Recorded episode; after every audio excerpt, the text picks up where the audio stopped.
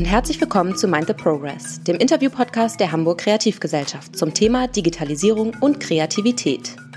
Eigentlich war Mind the Progress wieder als Live-Kongress in Hamburg geplant, findet dieses Jahr aufgrund der Corona-Pandemie aber als Podcast statt. Fokus in dieser Staffel das Thema Manipulation. In einer komplexen Welt, in der Fake News, Big Nudging und manipulierte Wahlen Einzug in unsere Gesellschaft halten, möchten wir den Podcast als Blaupause für einen Moment der Reflexion nutzen. Dafür haben wir wunderbare Gäste aus ganz unterschiedlichen Bereichen eingeladen und sprechen mit ihnen über die Definition, die Konsequenz und den Umgang mit Manipulation, über Haltung und Verantwortung und die Frage, wie gestalten wir gemeinsam eine positive digitale Zukunft. Übrigens, wenn du beim Kongress Mind the Progress 2021 in Hamburg live dabei sein willst, nutze die Möglichkeit und erhalte 20% auf das Early Bird Ticket. Verwende dafür einfach unseren Code Podcast20. Den exklusiven Code für unsere Podcast-HörerInnen kannst du in den Shownotes noch einmal nachlesen und beim Ticketvorverkauf auf unserer Website www.mindtheprogress.de einlösen. Trage dich einfach auf der Kongress-Website unter Kontakt in unsere Mailingliste ein, um den Vorverkaufsstart nicht zu verpassen. Wir freuen uns, dich dort zu sehen. Herzlich willkommen bei Mind the Progress. Mein Name ist Wolfgang Wopperer-Beerholz und ich bin euer Host. In den bisherigen Folgen haben wir viel Theoriearbeit geleistet. Wir haben über den Begriff der Manipulation gesprochen, über gute und schlechte Manipulation und über den Diskurs über Manipulation und wie manipulativ der sein kann. Heute geht's nun in Richtung Praxis. Wir beschäftigen uns damit, was Technologie und Design mit Manipulation zu tun haben und was unsere Verantwortung als Kreative und Gestaltende im Umgang damit ist. Darüber will ich heute sprechen mit Holly Robbins. Holly ist Designanthropologin und erforscht die ethischen und sozialen Folgen des Designs von datenintensiven und vernetzten Technologien. Sie arbeitet an der Schnittstelle von Praxis und Forschung. Ihr aktuelles Projekt an der Eindhoven University of Technology befasst sich mit Alternativen zu Human-Centered Design im Bereich erneuerbarer Energien. Zuvor hat sie zur Responsible Innovation geforscht, den Black-Box-Charakter von Technologien untersucht und das Internet of Things Manifesto mitgeschrieben. Sie ist Mitgründerin und Board-Member der Just Things Foundation, die die verantwortungsbewusste Entwicklung von vernetzten Technologien in Europa fördert – und für unser Gespräch switche ich jetzt ins Englische. Welcome, Holly. It's really great to have you. Thanks. I'm so happy to be here. Let me start off with a very personal question. Where have you recently experienced manipulation and how did you deal with it? Uh, well, that would probably be yesterday morning. I've been trying to adjust to this whole new lockdown uh, lifestyle. So I've been uh, transitioning my workout routine from the gym to YouTube. Um, and I, you know, had my nice little sweaty session, uh, and wasn't quick enough to turn the video off. And, and then there was a recommended video about, you know, different body types and how should you exercise according to your body type and what kind of diet. And I was just suckered into it. And I, uh, I clicked the video and I, I really regret that because now I'm afraid that the algorithm is going to diagnose me as having some kind of body issue. And, and there I sat for 15 minutes watching nonsense. Um, but yeah, that, that recommendation uh, algorithm just really drew me right in. That's one of the topics that we'll probably come back to later today algorithms and how they can be used to manipulate. And um, you, you already like started the conversation with the internet and you did a lot of work on a specific type of internet, which is the Internet of Things or IoT um, in an abbreviation. You have co-authored a manifesto that sets out guidelines for designers and developers that work on the Internet of Things. And when reading it, I got a really strong sense that it aims to, in a way, uphold our autonomy as humans in this interconnected world. And as we have learned in our first podcast with Harald Welzer, our autonomy is very much what is at risk when we're being manipulated. So uh, also in, in the example you just gave, um, your autonomy in deciding what you want to do and what you want to watch was kind of at risk.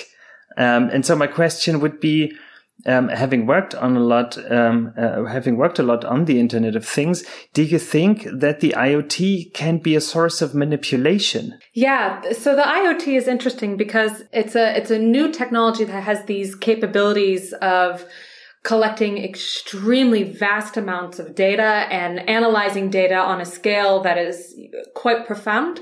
But on top of that, it's able to communicate data across to other entities, to other objects, and then kind of determine what uh, behaviors it wants to uh, do based on that. So it's, it's profiling you, it's learning patterns, and it's being able to communicate that with other devices.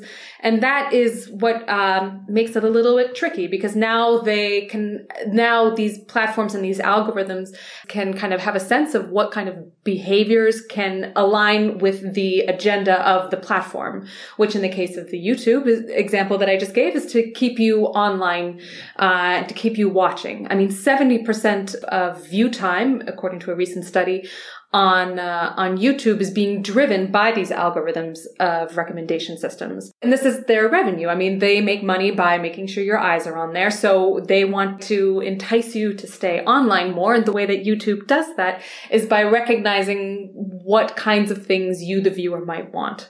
So with so much data, they can be more successful in doing this, um, in trying to fulfill this pattern. And that's where manipulation comes into it you know, manipulation is is very much this idea of trying to intentionally infiltrate and shape decision making processes of the manipulee. And in this case of the YouTube video, that's that's me, the viewer, the the user. But there is a specific aim behind this, and that's making the manipulee, me, uh, a pawn in whatever self-serving scheme. So for YouTube, that's to keep people watching, to keep its revenue system intact. The more data it has, you know, uh, the more data an algorithm can collect or the more data a platform can collect, the more successful it can be in doing that end. Things in a way would exacerbate this problem because there are so much more sensors out there and there's so much more data that can be collected and so much more interaction where we can be manipulated, right?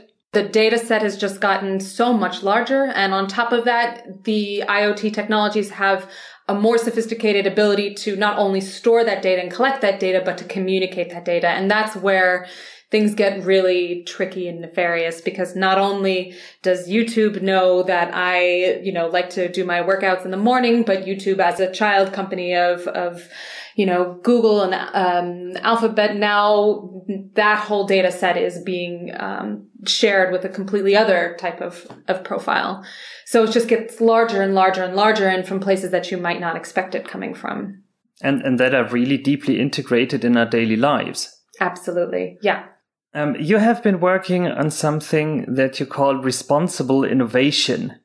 Can you tell us something about that? In particular, uh, what what is the specific responsibility of innovators, of designers, when it comes to people's autonomy and ways of, of technology intruding into that? Um, so responsible innovation is this idea that we should find ways to account and anticipate the impact that different technologies, different innovations are going to have on society. So it's, it's kind of, you know, looking into the future to see what's going to be developed, trying to anticipate the societal impact that uh, a technology is going to have once it's released in the world, which is a really tricky thing. Uh, when cell phones were first being developed, there was no conception of how popular texting would be. It was an idea that it was just going to be a, a telephone that can follow you all over the place, not necessarily that you know, our voice to voice communication was going to drastically decrease. And instead we were going to be relying on more text based um, communication modes. So it's, it's a tricky thing to do, but it's, it's really just trying to think through and be very deliberate about your decision making processes um, when you're starting out on a on a new venture. So the second part of that question was how does it relate to how designers and innovators can what what they can specifically do to to uphold autonomy. So this then I can link back to the um, the IoT manifesto, which was written in 2015 when IoT was still very much of the buzzword. You know, there was a lot. It was generating a lot of interest um, in industry, and there was clearly also a lot of controversies uh, surrounding it. And when we wrote this manifesto, we were trying to really cut through the the fog and the haze to really succinctly understand. Okay, what is the internet of things what are the consequences of of certain design decisions you know how can we really concisely and succinctly summarize what this thing the iot is and what is the role of the decisions that we make uh, when designing for the iot so the iot manifesto was really being spearheaded by designers and small agencies who were being asked by their clients to do something that they felt was a little bit like this just doesn't mm-hmm. feel right. So, mm-hmm. so how can we, first of all, articulate that? You know, it's, it's really hard if you got a gut feeling, you know, how can you pinpoint and articulate what it is that's kind of creepy about it or inappropriate? And to kind of help them understand the impact of these decision points that you have early on. So, so here it was very much about the designer recognizing the significance of the design decisions that they have to make mm-hmm. when developing for IoT since this was also being um, the audience of this manifesto and the authors, you know, we as authors were were largely uh, designers with very small agencies. It was also used as a tool to help navigate these discussions that you have with clients. I mean, uh, a client has an idea; they know the Internet of Things is big, and they they want this you know, new technology, this design brief to somehow tap into that, but don't necessarily have a sophisticated uh, understanding of what are the implications, just that this is the thing, this is the trend. So how can we capitalize on that?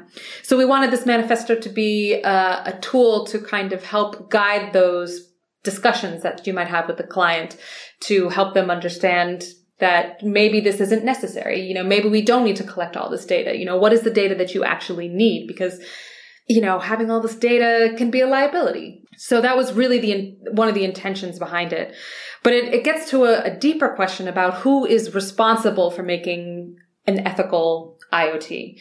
Uh, and that's really tricky. Uh, a lot of the times it's the consumer that's being held responsible. Well, you should have changed your password. You should have put it on a new security network and, and the individual is being made responsible and that's that's a tall order and that's that's a hard thing to do to to always claim that you have to be responsible for this whole expertise behind this technology uh, then with the manifesto we're very much speaking to the designer themselves you know recognize the import of your decisions and recognizing the consequence of your of your actions of design but then there's another level above that, and that's the client. That's the, the client of the designer. That's the, that's the management. You know, there's a certain objective that they have, uh, that they might have in mind that they want for this product being developed, but you know, there's not a lot of wiggle room that the designer can have to, to say, no, sorry, boss, I'm, I'm not going to do that. I mean, it's, it's a nice idea, but it's not something that's always, always something that can be yeah. acted upon.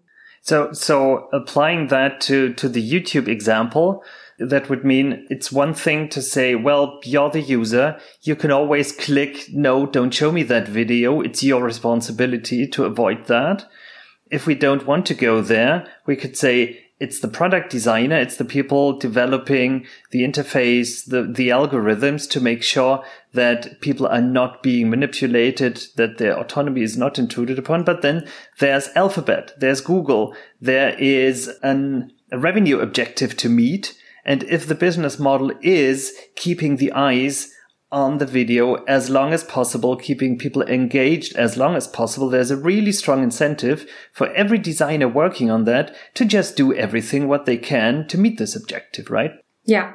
I, think designers are often kind of uh, between a rock and a hard place. I mean, the, the client isn't necessarily or the, the management isn't necessarily interested in the designer's values. You know, the designer is also a little bit being manipulated because they have to, you know, fulfill the need of the their client, you know, whoever's paying the bills. So this kind of question of responsibility becomes really, really tricky. Uh, we're looking for a scapegoat. I mean, honestly, the the the challenge is much larger than that. It isn't a single entity here. We're we're talking about a whole systematic change that would be necessary to create opportunities for more autonomy and more less manipulation. Yeah. I mean, there's a whole movement about how design and designers can be more responsible. Um, people like Mike Monteiro, um, the whole movement about um, quiet design and design that doesn't intrude, but that always works from the assumption that the, the kind of wiggle room that designers and design have is large enough to, to make a meaningful difference. And what you're just saying points into the direction of, well, well, that wiggle room is not really large as long as we don't focus on the underlying business model. Yeah, absolutely. And if you want to take an example of uh, Facebook, which is an easy target, um, there's a whole question about how do they monitor hate speech and how do they mm-hmm. um, address problematic content. And, you know, President Trump made some very problematic statements that basically incite violence and different platforms made a decision mm-hmm. to, to kind of shut that down. Uh, Facebook was a little bit more on the fence about that. And you know, Mark Zuckerberg claimed he didn't want to be the arbitrator of truth. But then as we have Mark Zuckerberg made the statement that he didn't want to have the responsibility of determining what speech is or is not appropriate on the platform, there was a huge act of resistance among the employees of Facebook. They were organizing and having walkouts and, and making their personal opinions about this decision being made very clear and very public and okay, that got some recognition, but then the brakes were really put on halt when uh, Unilever started to pull their ad advertisements, and then one company fell in after another, and then all of a sudden we see a different type of reaction. So again, it's this, it's much larger system behind these uh, tactics. Yeah, and change really happens when um, it hurts. Um, when when there's something that gets into the machinery of, of money making and uh, then there's enough of an incentive to change things. Um, yeah. let us, um, for a moment, focus on on the other end of the spectrum between management and client and designer and user.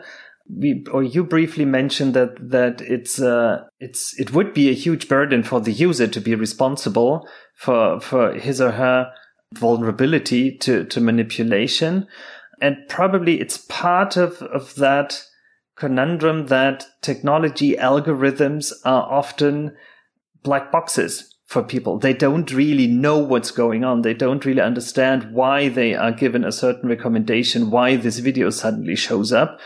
I certainly experienced how strange all of this works when after watching a few videos by Sean Carroll, a theoretical physicist about like the deep questions about nature, and suddenly things crept into my recommendation stream about conspiracy theories that we might be ruled by aliens that look like reptiles.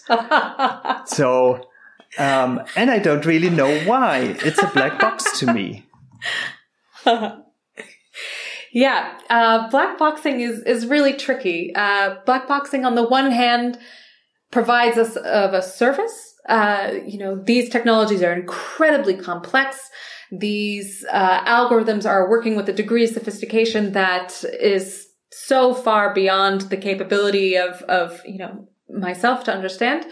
And uh, on the one hand, by black boxing it, it's made something more usable. So so mm-hmm. anybody can use it, anybody can engage with that, and and on the one hand, that makes it a much more accessible technology for the people. But on the other hand, it can make it a little bit more complicated and more fraught because indeed we don't understand how it works. Um, and instead, you know, we are, you know, as users kind of not given a lot of avenues to understanding the technology. And, you know, as a result, we have uh, platforms collecting data that is completely outside of our, our it's completely in our periphery. We have we have no idea that this is these are things are happening. And a lot of this black boxing is really being fueled by this uh, paradigm and design of, of human-centered design, of user-centered design. This idea that okay, there's all this complicated stuff happening, but you don't have to concern yourself with it. Just you know, enjoy our product, enjoy our service, and and we'll we'll cater to your needs. So. Mm-hmm. Yeah, that's great because I don't need to know all that stuff. But then sometimes all that stuff is problematic in the background and, and we need to try and find ways to understand it. But indeed, what happens when things are being black boxed is we lack opportunities for us to exercise our own agency and our own autonomy. Because if we don't know what's going on, we're just, as users, being ushered into kind of this paradigm of, of being catered. If I understand this idea of black boxing um, correctly, it's that it focuses on us humans in a very specific way. It's us humans as users of something, but not as stakeholders of the same thing, but in a totally different way. So it's, we're interacting with something as users and we're generating data for Facebook, for Google. And this is all working very well. But at the same time, we are being used as a data source we um, are being manipulated by recommendations. And this is not us as users. That's us as citizens. That's us as like the human beings with all of our aspects. And just focusing on, on us as users is not taking us seriously, basically, and making things just simpler and easier to use and smoother is overall maybe something with a negative net effect on us. And so the, the question would be, um, maybe sometimes things need to be a bit more complicated, so to speak. We need to, to be allowed to look into how things work. We need a bit more transparency, maybe, which requires a bit more cognitive effort from us. But then we have the chance to, to truly understand what's happening and to have agency and to not only be users but stakeholders in all of this, right? Yeah, absolutely. I, I like this diagnosis of of smoothness as uh, a problematic objective, and and not smoothness shouldn't be the ideal objective, and and I absolutely agree with that. And the follow up to that being we need complexity is absolutely. Mm-hmm. And I think what we need to do as designers is try to find ways that we can make uh, complexity something that users can interact with and can engage with. Because I think one end of the spectrum is transparency. And I think that is not necessarily the most effective way to go about deboxing the black box uh, because if if you can see everything that's going on that doesn't necessarily mean you can understand it it doesn't necessarily mean you can engage with it i think a term and services terms and services agreement is is a good example of that you know mm-hmm. in, in impenetrable legalese. You have very explicit uh, account of all the things that are happening and, and what are the consequences and what are you being responsible for. But it is so dense that it's, it's unusable. It's, it's something that I cannot engage with. So that's a lot of complexity. That's just useless to me. I mean, that's the same thing about, you know, making my computer out of a transparent material. Sure, I can see what's underneath the surface, but it doesn't mean anything to me. It doesn't make mm-hmm. a lot mm-hmm. of sense. So I, I, think we need to instead find ways that design can make um, complexity something that we can engage with and as users and interact with. And one really lovely example of that is a prototype that was being developed about uh, around car charging stations and the whole principle behind this the infrastructure of electric cars is that when there's a high demand on the electric grid, uh, energy cannot be available for you on demand. So, so if everybody's coming home from rush hour and they plug in their cars, the grid just doesn't have the infrastructure to supply that. It's not like going to the petrol station where there's, you know, benzene on reserve mm-hmm. underground and you can have it on demand. So instead, we need to find a way as designers to make the complexity of the electric grid more accessible to people, more understandable. Mm-hmm. So these uh, designers at the Incredible Machine made this this design concept. It's a, it's a very much still in, in prototype form, but they wanted to try and articulate uh, and predict what type of energy was going to be on the grid. So you have a, a forecast, so to speak, you know, well, it's sunny and it's windy and it's a, it's a low peak time. So there's a lot of energy available. Uh, mm-hmm. and I know in a few hours that energy is going to become a little bit more restricted because it's going to be during the rush hour and it's going to be, um, it's going to be cloudy so there won't be as much available on the grid. So they have a they have an interface that really dynamically kind of predicts what energy will be available when. And when you plug in your car uh, you have the opportunity to kind of negotiate with this um, this grid and this infrastructure. You have a dial for how much of your battery do you want filled uh, and within what kind of time frame is on the second dial. So you're mm-hmm. you're you know, configuring this and you're seeing how it fits into this forecast of, of energy to come. And then you can see what is possible and what is not possible. So 100% in the next hour, it's unrealistic. 100% in the next eight hours, that's possible. So, so here as a, as a user, I have the opportunity to engage with that complexity. I have the ability to kind of have that complexity made legible for me. It's something that's accessible and understandable. Uh, and I have the autonomy to be able to decide how I want to act within that system. Uh, I can mm-hmm. make choose to make some kinds of adaptations to my demands based on what seems to be available. So it, it kind of both repositions the complexity and, and design as a mode to make that more accessible. And then it also gives me the opportunity to have agency within that system. And I think that's a really interesting example.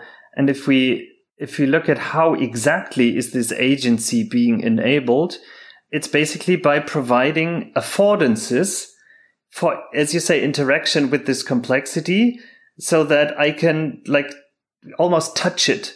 I can interact with it in, in a way that with like mere transparency, I wouldn't be able to. I, I could look at it and I could probably frown upon it, but that would be it. And on the other end of the spectrum, when it's completely smooth and hidden, I wouldn't even know that it's there. And in yeah. between is this area where I have some, some handles and some levers to interact with it, where I can engage with it, as you say, and that's where I get agency from. Absolutely.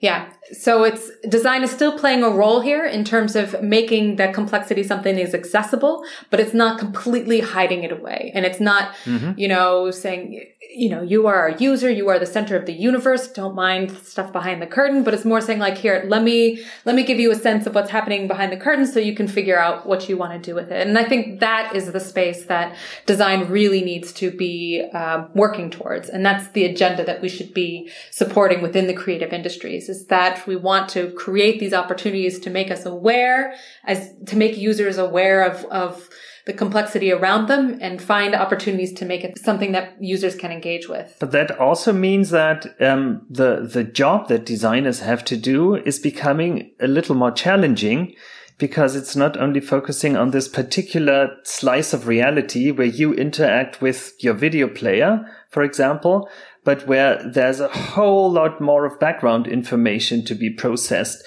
There's a whole energy grid to be understood and visualized. And then you need to find these affordances, these handles. Um, and in, in a way, the designer's job is to, to pre-process just enough of that complexity so that the user gets his or her agency back. Um, and I imagine that to be or to require a different mode of working for the designer um, when compared to where he or she is just working on on like the very surface of things by either hiding things or, or uh, making them transparent.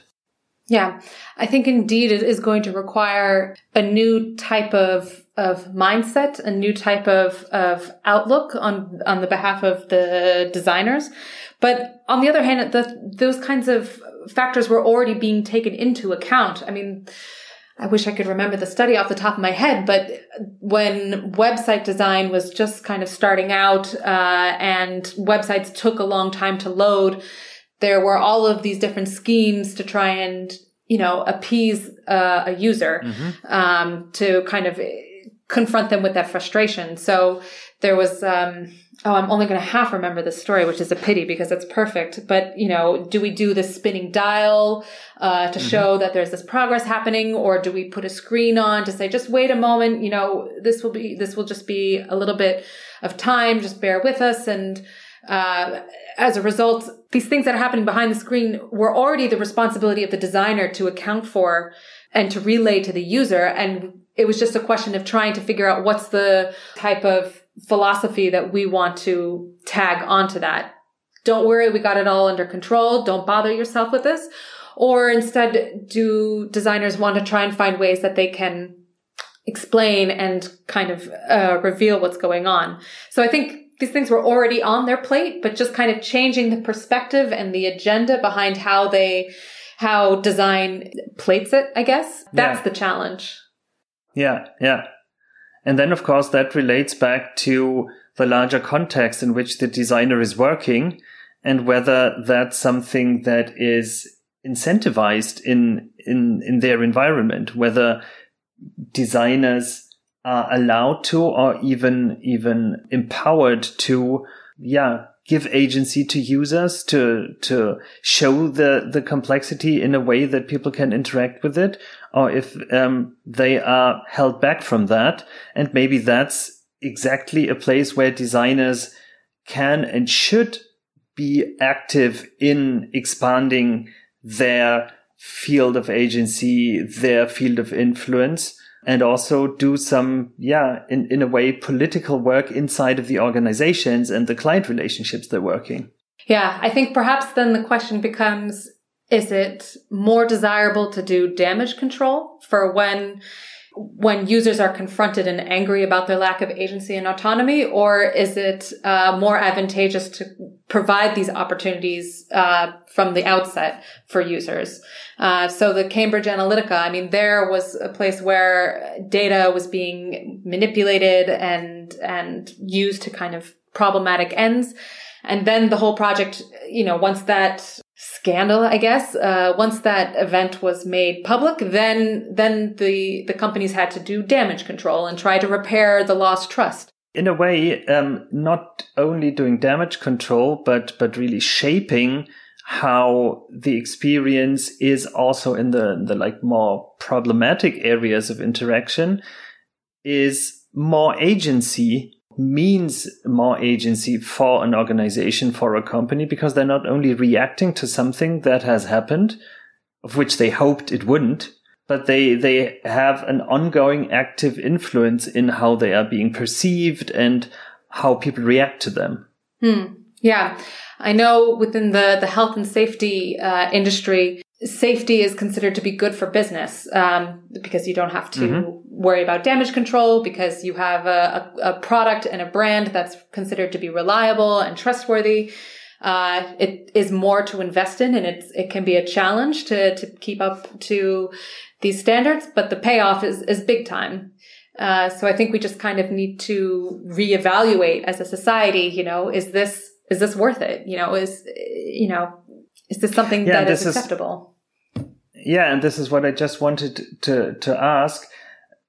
Does that also mean that we as a society, we as citizens, um, we as political decision makers have to think about these things and have maybe to, to change rules, to to um, to introduce regulations, um, to to create an incentive system for organizations to behave in this way? I think so. I think it is very much a political issue. I mean, if you uh, think about a lot of these technologies that we've been talking about, they're they're in their adolescence. These are the the awkward years where you're trying to experiment with what finding your way in the world and and we have seen how these things can go wrong and this is really the time where we need to grow up and uh, figure out how to do it right. These uh, platforms are being held accountable by the the people who are advertising on them. It, it shouldn't be unilever forcing mark zuckerberg's hand. It should be congress as an example. Yeah. Yeah. And if, if we look back into history, that's probably this, this process of, of first becoming aware of the need for regulation and then the difficult discussions about who is to regulate and what's the kind of opportunity space there. That has probably happened with every new technology. And after every technological revolution, it was equally hard every single time. I mean, if we think back to the industrial revolution, the amount of, of deaths this kind of technology has produced in the, in the first few decades after, after this explosion of possibilities is just staggering. And it took really decades for, for regulation to catch up and to create this kind of safe work environment that we now take for granted. Yeah, absolutely. And the auto industry is another example. Cars were something that mm-hmm. uh, had to be developed. And once it hit to a, a, critical mass where they were widely accessible to everybody, uh, safety was seen as a luxury.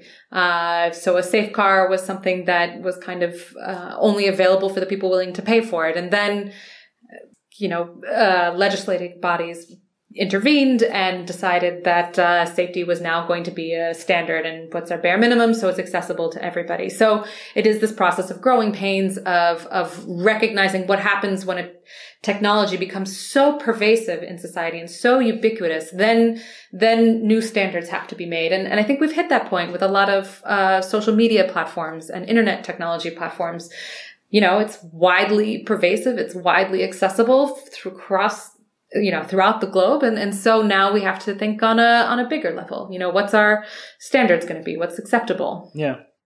So so now we we've covered what what the role of designers is and how they can contribute in a positive way to um, securing autonomy and agency of users. We have talked about the role of uh, us as citizens, of the political sphere, of legislative bodies. Um, what about the users themselves? What about me when I'm sitting in front of YouTube and get these weird recommendations? Or what about you when you sit in front of YouTube and the next video comes up and pulls you down into a rabbit hole without like wanting to shift the responsibility towards the user? But as long as the situation is not ideal and as long as there is a lot of catch up to do for designers and, and for politics, what can we as users do in the meantime? Yeah, that's that's tricky. I mean, there's all sorts of different types of tricks and workarounds that are that are kind of just uh, you know putting a band-aid on a on a much larger pro- problem. Mm-hmm. So you know, if you're concerned about um, how Instagram might be profiling you, for example, I, you know, I heard of one technique where you share an account with a bunch of friends. So the the data stream gets so confused by all these different profiles intermingling with one another, all these different data profiles that as a result, you know, it isn't a singular uh, type of, of data that they can that Instagram can use to to tailor itself to you. Uh, there are some uh, browsers that are are more conscious and thoughtful about how they use their data and profiling. Uh, so you can make a cho- choice about what kind of platforms you want to be using. You can mm-hmm. make a choice about uh, not using some kinds of platforms. Uh, you know, your Facebook, your Instagram, and so forth. I mean, the powers in in how we choose to exercise our consumer power. That's that's another thing. Uh, how we participate politically, but these are all. Yeah, I don't. I don't feel too optimistic. You can make these small gestures that are very inwardly focused, but there's a whole lot of people who don't have that kind of technological fluency to be able to follow in suit. So it feels kind of elitist. At the same time, for, for me, a parallel would be how do I behave when reacting to the, the environmental crisis and the climate crisis we're in right now. That's also a huge, uh, staggeringly huge challenge and one that cannot in principle be, be solved or answered by any kind of individual action. But at the same time, at some point, people will have to change behaviors if we want to, to survive as a species. And for me personally, it also, it feels more consistent and more authentic when I'm not only like expressing my, my concerns as a citizen and, and going out in the streets as an activist, but also exercise my consumer power, not as the, the one thing that will save us, but as one thing I can always do. And that makes, makes what I'm doing um, overall more consistent endeavor. And so maybe it could be a contribution in showing people and helping people show others that these are important questions.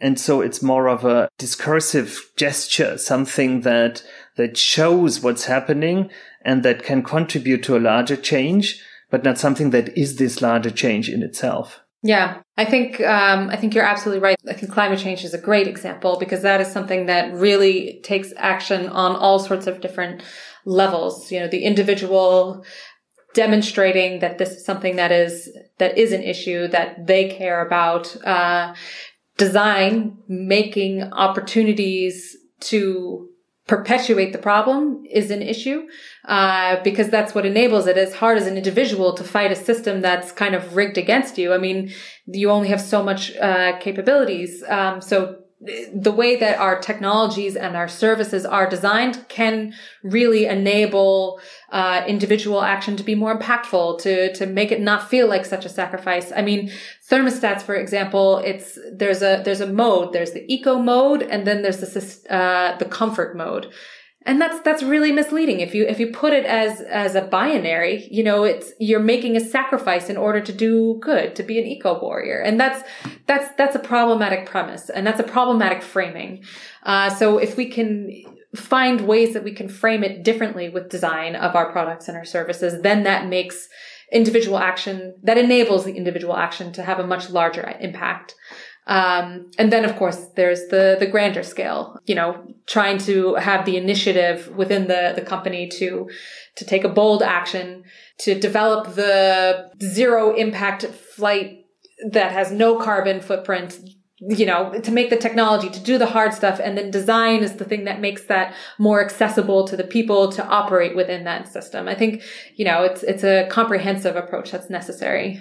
And that also means that as, as consumers, but especially as designers, as managers, as people working in these industries, we have to be very conscious in, in almost everything we do. There's, there's so much opportunities to, to contribute to this larger change. And at the same time, so much risk to, to play into the hands of a system that is not working for the people, that is not working for the planet, if we don't pay attention. So the, the call to action probably would be as a, as a very first thing to raise our awareness and to keep it high and to constantly look for opportunities as a designer, as a manager, but also as a consumer. Where is this next thing that I can do that can contribute to that? Yeah.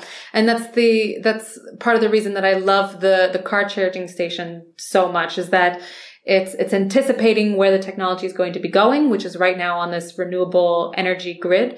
And it's providing a new kind of mode of interaction, a new type of engagement with this much larger system that, that really, that makes the, the user understand the global context behind the service that's being delivered to them. Because for for so long the mentality in design is just to to create a technology and a service that caters to the individual that that you know hides this all away. But whatever we can do as designers to help clue them in to the bigger project, the bigger, the bigger scheme of things is going to be just tremendously impactful.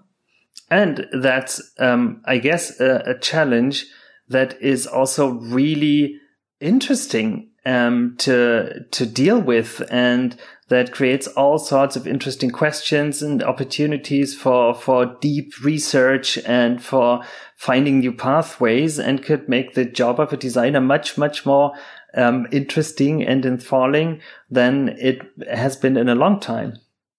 Yeah, I think I think it's an opportunity for us to grow as a as a society, as as a uh, you know, we have a, a new type of of reality, or our reality has now yeah, we have a new type of reality and we need to find ways that we can grow and adapt with that rather than trying to find ways to retrofit it into the way that we've already developed this kind of user centered, human centric approach. That's not serving us as a society anymore. And we need to take the next step. We need to, we need to take our, we need to evolve. We need to evolve our industries. We need to evolve in our technologies and in our, in the way that we make that accessible to people. And if we don't fear that, but embrace it and look forward to it because it's um, engaging and, and exciting, then it's not only going to be important work, but also fun. Absolutely. Thank you, Harley. Yes, it's been such a pleasure. Vielen Dank auch an euch, die Hörerinnen und Hörer, fürs Einschalten und Zuhören. Damit ihr auch in Zukunft keine Folge verpasst, abonniert und folgt dem Podcast bei Apple Podcasts oder wo immer ihr Podcasts hört. Wir freuen uns auch sehr über Feedback und Rezensionen. Für weitere Informationen über Mind the Progress schaut einfach in unsere Show Notes oder auf www.mindtheprogress.de. Ganz zum Schluss möchte ich mich bei denen bedanken, die den Podcast der Hamburg Kreativgesellschaft ermöglichen, der Behörde für Kultur und Medien in Hamburg und der Standortinitiative Next Media Hamburg, die den Podcast mit eigenen Beiträgen unterstützt.